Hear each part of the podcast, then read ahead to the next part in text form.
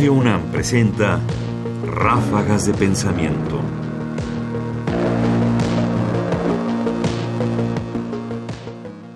No atacar a tu interlocutor.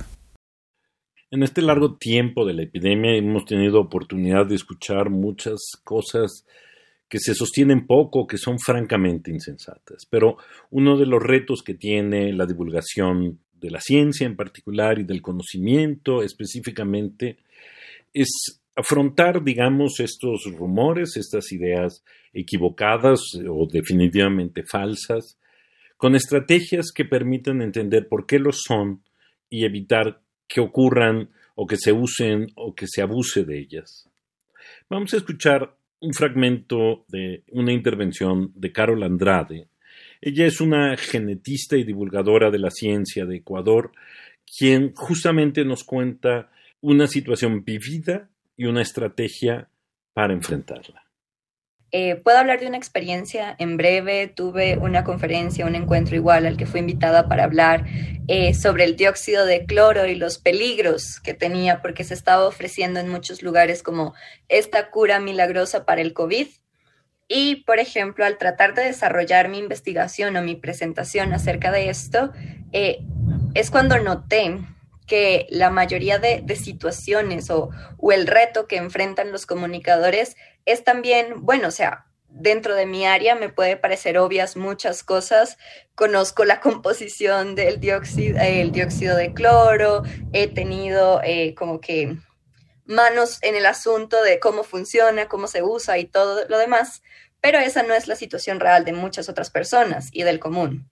Entonces, primero es eso, o sea, como hablábamos, entre más simple, más fácil, y también tener en cuenta eh, que lo que el público, o sea, las razones por las que a veces se caen estas teorías, en este complot, es porque la manera en la que han construido la historia es mucho más fácil de entender, es a veces más creíble, y es a partir de eso que uno debe atacarlo, pero en ese sentido, de explicar lo que ellos creen que es real o que sustenta lo que ellos están, o sea, que puede ser bueno ingerirlo o cosas por el estilo, en lugar de atacar al grupo que de pronto cree que esto pueda ser milagroso. Y ese ha sido uno de los mayores problemas, ¿no?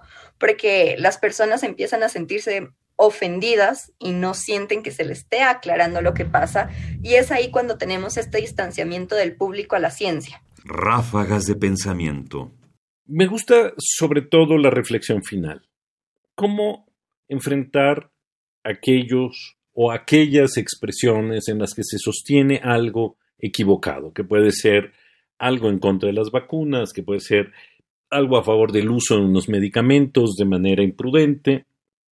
Me parece que la primera reflexión importante es no atacar a las personas, que es algo que se usa mucho y que forma parte de las estrategias de comunicación ahora. Atacar directamente a las personas por falta de conocimiento, por falta de sensibilidad, porque eso no ayuda al diálogo.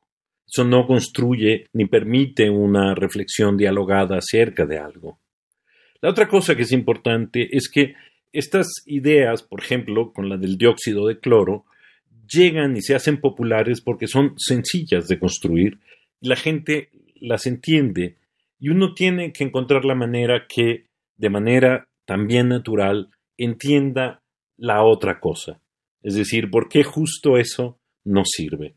Es decir, hay un reto de respetar a los demás, hay un reto de contar historias y de hacerlo de manera sencilla y sensata.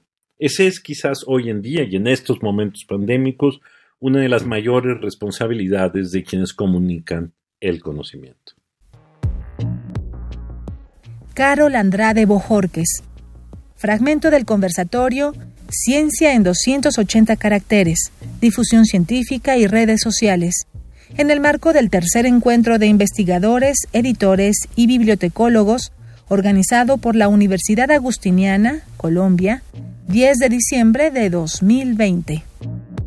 Comentarios: Ernesto Priani Saizó. Producción: Ignacio Bazán Estrada. Más información en la página ernestopriani.com. Busca el podcast en www.radiopodcast.unam.mx diagonal podcast.